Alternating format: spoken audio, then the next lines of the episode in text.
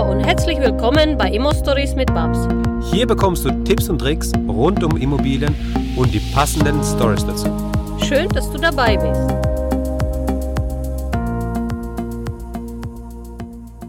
Hallo Babs, Hallo Max. wie geht's dir? Ja, gut. Gut, super, das freut mich, denn wir werden heute äh, in die Bestände gehen. Du hast ja auch schon gesagt, dass du ja jetzt weniger auf dem Fokus bist, weiter Immobilieneinheiten zu kaufen, sondern in deinen Beständen arbeitest und die eben optimierst. Und die Frage ist jetzt, wie kriege ich das hin, die Bestände zu optimieren? Was für Möglichkeiten habe ich da? Unabhängig von der Miete, die ich anpassen kann, unabhängig von diesen Vermietungsarten, die ich machen kann, sondern es gibt ja auch nochmal Möglichkeiten bei der Vermietung, ja, nochmal die Potenziale eines Hauses auszunutzen. Ja, und da bist du auch ein Profi drin. Und magst du mal erzählen, was du so machst, um da mehr Miete zu bekommen? Ja. Also es gibt heute ein bisschen trockene Thema als sonst. ähm, also ich habe mir grundsätzlich immer wieder äh, die Gedanke, was kann man noch in den Beständen platzieren? Wie weit können wir unsere aktive Mieterstrukturen verändern? Äh, Wie funktioniert das ganze Thema? Du weißt selbst, jetzt deine erste Wohnung, du guckst dir heute eine Wohnung mit drei Monteure, wo der Eigentümer schon tatsächlich drei Monteure drin hat.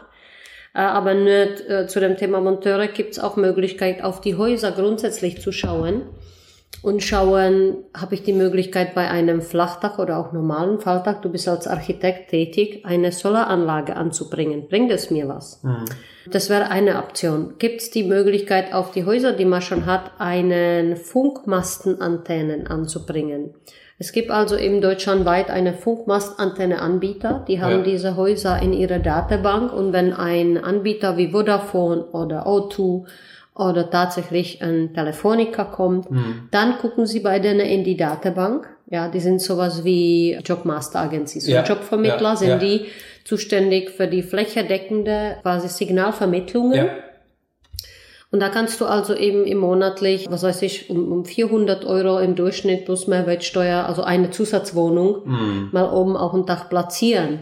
Was wir sehr, sehr erfolgreich auch machen. Wir haben drei solche Mastenantennen Ach was, schon. sogar drei, wow, Die okay. laufen bei mir. Das ist ein Aufwertungsthema eigentlich für jeden Investor. Das Mhm. gibt's. Also Solaranlage, die Funkmastenantenne. Was man noch sehr, sehr gut machen kann, sind Werbebanner. ja. Ich persönlich mache jedes Jahr um die 20.000 Euro nur mit Werbebanner. Was macht? 20.000 Euro mit Werbebanner. Ja, die machen nichts. Ja, die machen nichts. Das sind so komische, das sind so komische Rahmen. Ja. Ja, da kommt einen, einen Plagattexter, der schmiert da Klebstoff und macht die Plakate immer wieder neu. Wobei ich hab mir auch jetzt sagen lassen, dass es ein elektronische äh, Leihwände gibt, Ja. die programmiert werden, feinprogrammiert. Da muss keiner herkommen und Genau. die Plakate wechseln. Also ihr seht, ich mache das ganze Thema ein bisschen länger. Ja. Ja, das spricht für mich, dass es da früher einfach mal solche Werbung gegeben hatte, die man noch plakatiert hat. Und Ja. im Moment gibt's schon moderne Werbung. Und dann könnt ihr mal, also wir haben bei uns ein, zwei, drei, vier solche riese Werbetafeln, Mhm. die dann also eben, ja, 20.000 Euro ungefähr bringen im Jahr. Ja. Und das ist also eben sehr, sehr lukrativ. Gerade die Banken sehen solche Zusatzmöglichkeiten sehr, sehr gern. Ja. Also das ist so, wo ich dann immer schaue, wenn ich ein Haus hab, der vielleicht nicht so top aussieht. Ja. ist dann wichtig für mich, sondern ich schaue immer, m, was lässt sich da nochmal als Zusatzmöglichkeit mal anpeilen. Ja? Ist da irgendwo noch große Fläche? Wie liegt die Immobilie? Ich schaue mir meistens mal größere Portfolien an und dann denke ich schon, hm, passt da vielleicht eine Solaranlage drauf. Ich mache schon so solche Konzept, dass ich sage, okay, äh, ich habe vielleicht jetzt nicht so die Rendite, weil viele meine Zuhörer machen oft diese Fehler, dass sie sagen, oh, ich finde keine Immobilie, weil die werfen keine richtige Rendite ab. Ja. Und dann stelle ich denen in persönliche Gespräche, die rufen mich dann alle an in unsere Call-Session und sagen, Babs, ich habe ein Problem, die haben keine Cashflow. Und dann sage ich, ist das Cashflow wirklich ausschlaggebend? Dann sagen, naja, sonst finanziert mich ja keine Bank. Sag ich, ja, das habe ich kapiert. Aber nochmal die Frage, ist das Cashflow wirklich so ausschlaggebend? Dann ist Ruhe. Dann sagen sie, ja, wie meinst du das jetzt? Sag Ja. ich, ja, gib mir mal eine Antwort dazu. Also ich sehe das vielleicht aus einer ganz anderen Perspektive. Und zwar, das Cashflow ist zwar wichtig, aber nicht schon wieder so wichtig bei Buy-and-Hold-Strategien, Wenn man sagt, ich bin jetzt darüber getrimmt, einzukaufen, es zu halten und der Moment, wo ich bei Notar unterschrieben hat, geht's dann weiter. Ja, man ruht sich nicht aus. Das war in meinen anderen Podcasts. Ich gebe selber jeden Tag 150 Prozent und 200 Prozent und ja. mehr. Ja. Und daher würde ich sagen, wenn ihr eure Objekte habt und die haben vielleicht nicht so tolle Cashflow, aber ihr kann sie zumindestens kriegen. Beispiel eines, sagen wir eines 30-Jährigen. Der kriegt jetzt ein Zeltfamiliehaus, der läuft vielleicht null auf null. Ja. Er hat da keine Cashflow. Er erwirbt es und hat bisschen Angst, weil vielleicht ist ein, ein Mietausfall oder zwei, kann es nicht abfangen.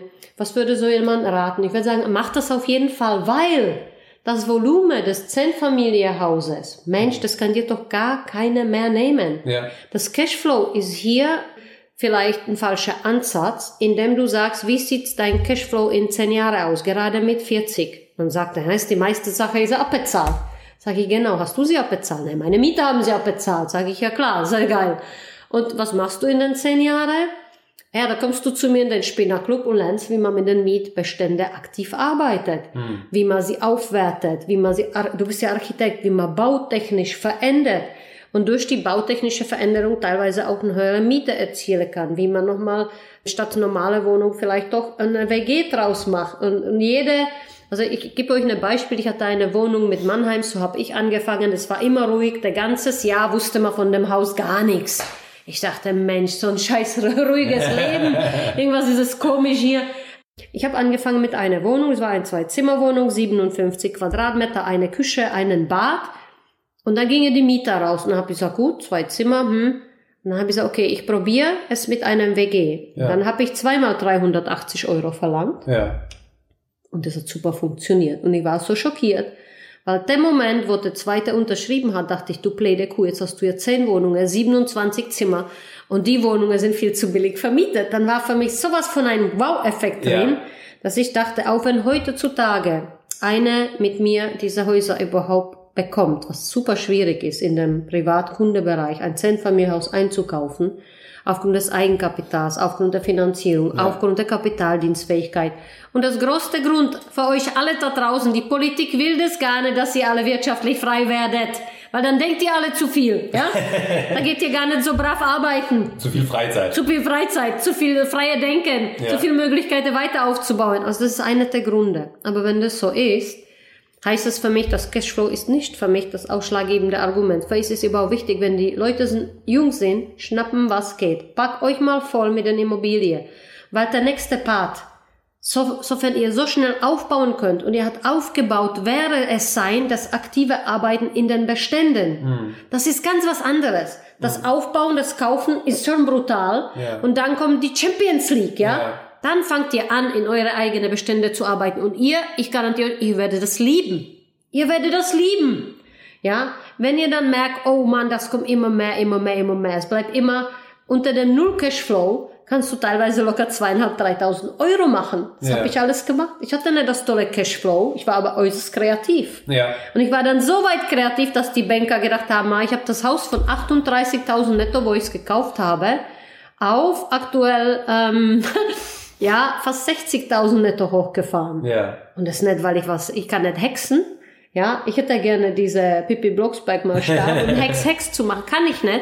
Bin einfach äußerst kreativ. Ich guck, geht da die Funkmasten ran, kannst du Solaranlage darstellen, kommen die Plakate in Frage. Und wenn das alles auch nicht performt, dann performe ich weiter. Kann ich irgendwo renovieren? Kann ich die Miete erhöhen? Kann ich nicht. Mach, kann ich WG machen? Hat jemand gekündigt? Ich frage dann aktiv bei mir im Büro, ja, sag ich, hat jemand bei uns gekündigt? Sag, prima, vier Bette bestellen. Ja? Also, und das macht dann irgendwann so Spaß, dass ich dich, mittlerweile bin ich ja die Expertin da dafür. Ja. Wie arbeite ich aktiv in meine Mietbestände? Wobei das eigentlich aus dem Langweiler herauskam, weil das Haus war einfach zu ruhig.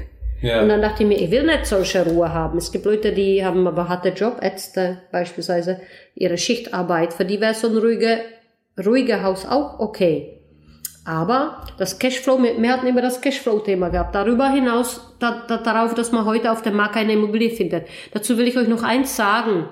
Wenn ihr jetzt nicht anfängt, alle aufzubauen und ihr immer wieder versucht, was Besseres zu suchen, Besseres zu suchen, Besseres zu suchen, Dann könnt ihr euch zum Fix und Flipper entwickeln. Dann könnt ihr was Kleines suchen, wieder flippen, Kleine Ja. suchen, wieder flippen. Aber wenn ihr Bestand aufbauen wollt, so dass ihr eure Gedanken, eure Mindset, eure Persönlichkeit entwickeln könnt und damit auch teilweise frei sein könntet, dann müsst ihr aufbauen, sei es was kostet es, was es wolle. Ihr braucht die Bestände. Ihr müsst euch vollpacken mit Bestände, weil mit 40 sind sie bezahlt. Leute, mit 40 sind sie bezahlt. Was interessiert einen 25-Jährigen mit 40 sein scheiß Cashflow, was er für 25 hatte? Da ist doch, der kommt vor lauter Lachen nicht mehr in den Schlaf, alles sagt, Max, was interessiert mich heute mein Cashflow vor 15 Jahren? Ja. Das war 0 auf 0, ja, das war Minus, ich musste sogar draufzahlen. Ja. Und heute ist alles bezahlt. Heute lache ich jeden Morgen, ich stehe auf und lache. Ja. Weil jetzt der Moment weiß ich, es kommt Geld. Wer zahlt's? Die andere. ja? Genau. Also ganz einfach, das Genau. zu dem Thema. Da will ich einfach mal eins vermitteln. Lasst euch nicht abschrecken, weil das Haus, was ihr jetzt gerade kauft, nicht das optimale Cashflow von 6% hat. Wenn das Ding überhaupt ihr mit wenig Kapital finanziert kriegt, ist es doch schon eine geile Nummer. Ja? Ja. Das ist doch schon mal, wow, ihr habt's geschafft, wow, Mensch. Und weiter geht's, weiter aufbauen. Und erst dann, wenn man sagt, okay, jetzt, jetzt haben wir wirklich alles probiert. Und jetzt haben sie die Bank zugemacht, weil sie sagen, dann kann man nach- nach wie vor probieren. Das ist Ja. dann in, bei uns in der, in der VIP oder bei den Profis, kann man immer noch was machen. Aber dann kannst du immer noch anfangen, weiterzuarbeiten, aktiv in den Mietbeständen. Also das ist wieder was ganz anderes. Wichtig ist, man baut eine Masse auf, man wird groß bis gewisse Alter. Und ab dem gewissen Alter arbeitest du nur ganz aktiv an den Sanierungen, in den Beständen. So kommst du ein bisschen durch deinen Tag, ja, Ja. überlegst dir, was mache ich heute noch. Das wäre so Wichtigste. Du kannst ja auch dann hingehen und schauen, was für eine Grundstücksfläche habe ich? Was für Potenziale habe ich auf meinem Grundstück, wo mir das Haus gehört? Kann ich da ganz simpel angefangen Lagerboxen hinstellen? Kann ich da zusätzliche Parkplätze schaffen, die ich dann nochmal extern vermiete? Kann ich auf, den, auf der Fläche Duplex-Parker hinstellen? Auf einmal habe ich das Doppelte an Parkflächen, die ich auch nochmal extern vermieten kann. Oder kann ich dann vielleicht auch so weit gehen, dass ich in zweiter Reihe, in hinteren, im Hof oder sowas, noch Ja. eine Bebauung hinbekomme? Guck immer nach der Scheune. Immer Genau. ganz geile Nummer. Die werden immer von Bebauungsplänen genehmigt. Im Grunde genommen gehst du da nochmal sechs äh, Wohnungen rein, mal zwei Zimmer. Sechs mal zwei ist zwölf mal 350 Euro, hätte die Babs jetzt gesagt. Bam! Bam! Wir haben aus einem Null Cashflow mal die Cashcow erschaffen, ja? Genau. Also aus einem Null Cashflow, ich wiederhole, Null Cashflow, die Cashcow. Leute, es geht. Genau. Man muss wirklich den Mut haben und sagen, okay, ist vielleicht nicht so gut, aber überhaupt, wenn die Bank mitmacht, habe Ja. ich es doch schon mal als ganz normale Kapitalanleger mal geschafft. Und das Ja. halte ich jetzt fest. Und das, was ich fest habe, damit arbeite ich dann ganz, ganz aktiv. Und das bringen wir euch in unserem Spinnerclub alles Ja. bei. Denn es gibt, es gibt wirklich diese Möglichkeiten, es gibt Möglichkeiten, Tools, ähm, die muss man nur wissen, wie man das rausfindet, wo das Potenzial ist bei so einem Haus. Ja, hat das Haus noch Potenzial? Hat es da die Möglichkeit, die Scheune überhaupt, ähm, also habe ich überhaupt die Möglichkeit, die Scheune zu machen oder nicht? Wie finde ich das raus? Und all diese Fragen, auf die werden wir natürlich auch eingehen und ja, muss man mal schauen. Da, da, werde ich auch noch mal einen Videokurs, glaube ich, machen, weil das ist echt so, so was Spezielles, so was Interessantes, dass man, wenn man diesen Videokurs dann gemacht hat, dass man diese Potenziale von den Häusern auch richtig schnell und richtig einfach dann auch einschätzen kann. Ja. Also wir wollen nicht so, dass ihr zu lange überlegt. Das ist nicht so unser Anstreben, dann haben wir keine Zeit aufzubauen. Aber das sollte einfach mal eine Podcast für die werden, die jetzt sagen, ich habe Angst. Mir geht immer, ich habe immer diese Erfahrung bei den Leuten, die ich coache, die uns anschreiben, mit denen wir uns jetzt beschäftigen. Sie haben Angst. Ja. Und diese Angst heißt, was ist, wenn die Mieter nicht mehr kommen? Ja. Sag ich, super, dann machen wir gleich äh, mal aus einer Wohnung drei, vier, dann hast du so viel Miete, dass du einen Überschuss hast, dann passt es doch. Ah, ah ja, stimmt. ja. Und genau diese aktive Arbeiten, da kann ich auch von mir behaupten, ich habe in meine oder unsere Bestände von dem gesamten Holding sicherlich noch richtig Puffer drin. Also wenn Ja. ich jetzt mich nochmal reinlegen würde, würde sagen, ich strukturiere nochmal um, dann weiß ich, dass wir in Kassel zwischen den beiden Häusern, wer mich kennt, weiß, ich besitze eine Ecke.